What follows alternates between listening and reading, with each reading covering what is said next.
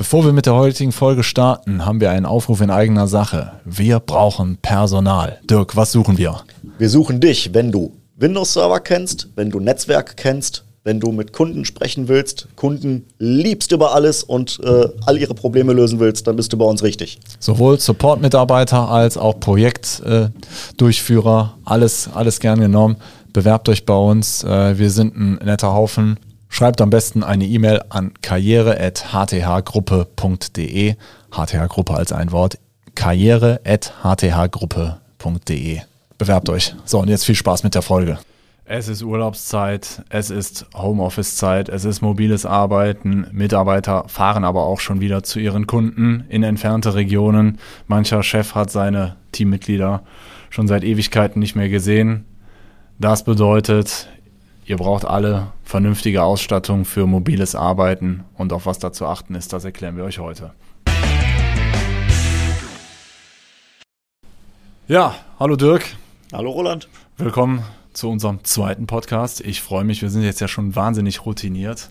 Total. Und äh, Ja, wir, wir wenden es da selber an. Ähm, es hat natürlich jetzt ein bisschen nachgelassen, weil wir unheimlich schöne Büros haben, aber trotzdem ist eine gewisse Dauerhaftigkeit beim Thema äh, Homeoffice, mobiles Arbeiten auch bei uns nicht zu verhehlen. Ich wage die Prognose, da wird sich was bei uns etablieren.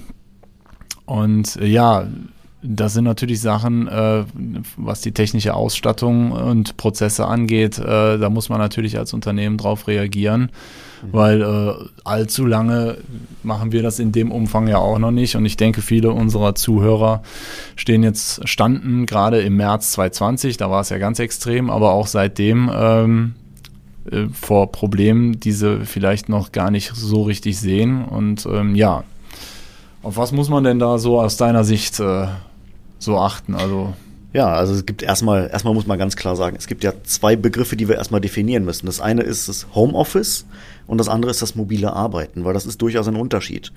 Homeoffice heißt, ich habe dem Mitarbeiter zu Hause einen Arbeitsplatz eingerichtet, der auch vom Unternehmen gestellt wird. Beim Homeoffice gehört dazu aber unter Umständen auch ein passender Schreibtisch und ein Bürostuhl. Beim mobilen Arbeiten ist es eigentlich so, dass ich äh, dem Mitarbeiter Equipment zur Verfügung stelle, dass er von überall aus arbeiten kann. Da geht es dann eigentlich in der Regel darum, dass er ein, ein Smartphone und ein, ein, Laptop hat, was äh, entsprechend äh, ausgestattet ist und äh, dass er da flexibel ist. Also so Prenzlauer Bergmäßig auch äh, mit der Kaffeelatte irgendwo im Café sitzen und Zum da Beispiel. einfach seine Arbeit tun oder in Thailand, wo man halt gerade genau. ist. Ja. Üblicherweise sind es dann eher die Außendienstmitarbeiter, ja. die dann äh, viel äh, Kundenbesuche äh, durchführen, die dann äh, mehr dem mobilen Arbeiten zugeordnet werden. Und äh, so der klassische Sachbearbeiter, der jetzt einfach nicht die Anwesenheit im Büro braucht, ähm, das ist dann klassischerweise eher das Homeoffice-Thema. Ähm, ja, man hört jetzt ja auch schon Beispiel so, so Sachen wie äh, auf den Dörfern bilden sich äh, Coworking Areas, wo dann einfach Leute, um so ein bisschen Bürofeeling zu haben, dahin gehen, aber die haben natürlich da auch keine zentrale IT, sondern genau. Ja, was hat man da? WLAN? Sonst hast du ja nichts. Ne? Ja, im Zweifelsfall wird da einfach nur irgendwie, teilen die sich die Kosten für einen gemeinsamen Internetanschluss und äh, stellen sich da ihre Schreibtische zusammen und dann jedet los. Ja. Na ja. gut. Ja, gut, aber äh, wie auch immer, ne? Man hat äh, ja, so ein Laptop ist ja zum Beispiel auch schon mal, äh, hatten wir letztes Jahr bei uns im Kundenkreis hatten wir das, äh, wo ein Laptop gestohlen wurde in der, mhm. in der Bahn. Ähm, das sind natürlich so Sachen, das kann ja unter Umständen sehr unangenehm werden, wenn da sensible Daten drauf genau. sind. Wie schütze ich mich davor? Ja, grundsätzlich, das betrifft äh, sowohl Homeoffice als auch äh, Mobile, Mobile Working Arbeitsplätze. Ähm, da gelten eigentlich die gleichen Richtlinien. Ähm, diese PCs oder Notebooks, die sollten unbedingt verschlüsselt sein dass man da eine, eine Datenträgerverschlüsselung hat ähm, und sichergestellt ist, dass wenn dieses Gerät entwendet wird, dass dann nicht jemand Unbefugtes einfach dann auf die Daten drauf zugreifen kann. Jetzt gibt es aber Leute, die sagen, ja, auf den Notebooks, da sind ja gar keine Daten drauf, weil die wählen sich dann in der Firma ein und arbeiten da. Stimmt nicht ganz, weil auf dem Notebook sind ja zum Beispiel auch Informationen drauf, wie kann ich mich denn überhaupt in die Firma einwählen. Ja. Und das reicht dann schon als Einfallstor, dass äh, dann äh, unter Umständen der nächste Hacking-Angriff dann ins Unternehmen reinreicht, sozusagen. Ja, okay.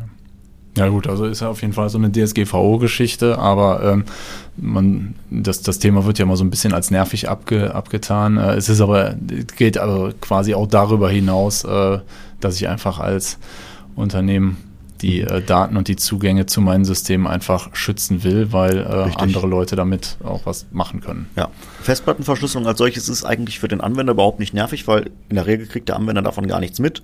Das ist eigentlich nur nervig für die Admins. Ja, ich meinte jetzt mit nervig, äh, man braucht ja heutzutage in äh, äh, nur das Wort äh, DSGVO zu nennen als Totschlagargument, dann rollen alle mit den Augen, äh, sagen, ja. machen eine wissende Bemerkung, ja, ja, da bin ich auch sehr von gepeinigt und äh, aber ist jetzt egal. Aber ähm, darum geht's ja nicht. Ja, ich meine, aber letztlich können, äh, wenn, wenn man sich da was zu Schulden kommen lässt, in dem Fall gibt's ja diese Strafzahlungen. Ich weiß ja. jetzt nicht, in welcher Höhe die tatsächlich angewendet werden, aber es war ja mal so von vier Prozent äh, des Umsatzes, ähm, Jahresumsatz und das wäre dann auf jeden Fall, egal wie viel Umsatz man macht, schon eine empfindliche Strafe. Deshalb, ja. Und mit so einer Verschlüsselung bin ich dann also safe. Die kann. Es ist ein, ein Baustein. Also ja. es gibt verschiedene Aspekte, die man da berücksichtigen muss. Ich habe ja einmal, dass ich den, das Gerät selber davor schütze, dass wenn es entwendet wird, dass da nichts passiert. Ähm, bei Smartphones äh, gibt es in der Regel dann irgendwelche Managementlösungen. Man kennt das vielleicht aus dem privaten Umfeld, dass man dann über seinen, seinen was weiß ich, Apple-Account hingehen kann und sagen kann, mein Gerät ist jetzt weg. Ich möchte das jetzt äh, quasi aus der Ferne zurücksetzen, dass da keiner was mit, den, mit, mit dem Gerät noch anfangen kann. Äh, solche äh, Mechanismen gibt es natürlich auch für Unternehmensgeräte, ähm, dass man da äh, im Falle eines Verlustes ja aus der Ferne noch sagen kann, ich möchte jetzt bitte, wenn das Gerät irgendwann nochmal online kommt, da soll bitte alles drauf gelöscht werden. Okay, gut. Ja, ähm, dann nächstes, nächster Punkt ist ja, ich brauche ja nicht nur ein Gerät, was verschlüsselt ist, sondern ich muss ja auch eine sichere Übertragung gewährleisten der Informationen. Mhm. In dem Fall sind ja vielleicht nicht unbedingt äh, verschlüsselt. Also es gibt ja so, zum einen gibt es ja die Anforderung, dass ich meinen Kunden verschlüsselte E-Mails, äh, E-Mail-Kommunikation anbieten muss.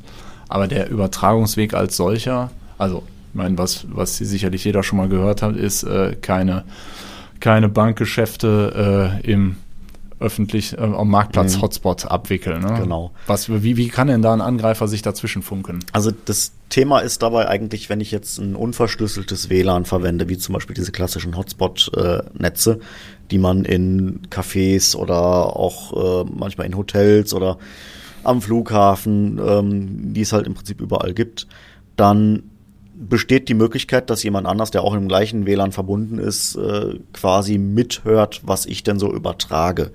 Und äh, wenn man Pech hat, dann kann der im Prinzip durch so einen kompletten Mitschnitt nachher auch nachvollziehen, äh, auf welchen Webseiten war ich, was habe ich auf den Webseiten gemacht, habe ich da irgendwelche Formulare ausgefüllt.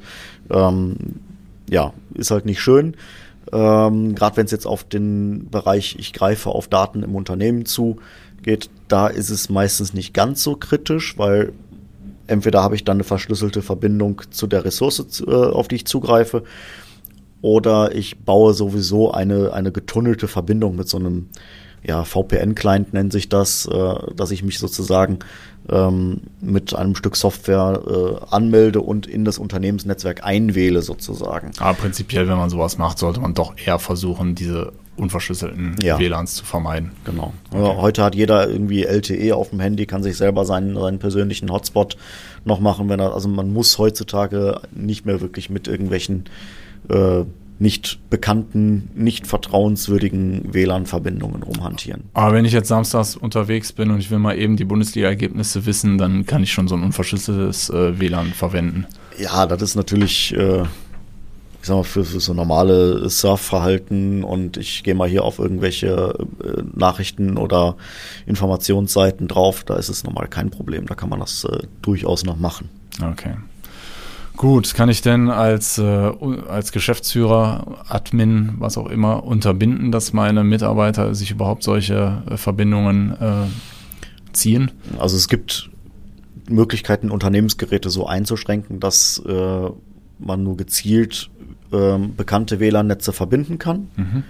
Ähm, das ist natürlich ja in der Praxis auch dann etwas schwieriger, weil ähm, selbst wenn ich jetzt irgendwo mal bei einem Kunden bin mit meinem Laptop und der Kunde hat ein verschlüsseltes WLAN, ähm, das ist aber meiner IT-Abteilung nicht bekannt, dann und ich hätte diese Einschränkung, könnte ich das WLAN halt nicht nutzen. Deswegen wird das eher selten äh, gemacht, dass man das so hart eingrenzt. Beim mobilen Arbeiten, ähm, ja, vielleicht sollte man eher nochmal so diese, diese Praxisbeispiele nehmen. Jetzt, ich sitze mit meinem Laptop in der Bahn, äh, bin da am Arbeiten und äh, habe dann vielleicht irgendwie eine Banking-Seite oder vielleicht vertrauliche äh, ähm, Unternehmensunterlagen äh, gerade äh, offen und scha schaue mir die an. Ähm, da sollte man auch mal so ein bisschen im Hinterkopf haben, wenn ich in, in so einer Bahn sitze und da kommt einer äh, den Gang lang, dann hat der in dem Moment einen relativ guten Blick auf meinen Bildschirm. Ähm, ist vielleicht nicht immer gewollt. Ähm, da gibt's halt auch Möglichkeiten, wie man das unterbinden kann. Ähm, ein sehr, sehr beliebtes Tool ist äh, dass man, es gibt Folien, die man quasi auf die Displays aufkleben Wie beim Bankautomaten auch, ne? Genau, die haben, dass man so ein ganz eingeschränktes Sichtfeld noch hat. Das heißt, nur wenn ich direkt frontal vor dem Bildschirm bin, kann ich das Bild auch wirklich klar erkennen. Und sobald ich ein bisschen mehr seitlich bin oder halt äh, von, von der Seite versuche, da irgendwas zu sehen, sehe ich im Prinzip gar nichts auf dem Bildschirm. Und das ist ähm, gerade wenn man jetzt äh, ich sag mal, im oberen Management oder in den Führungsbereichen unterwegs ist. Ähm, da hat man ja doch meistens vertrauliche Informationen, die man sich anschaut mit irgendwelchen Bilanzen oder irgendwelchen Vertriebsstatistiken, die nicht jeder sehen sollte.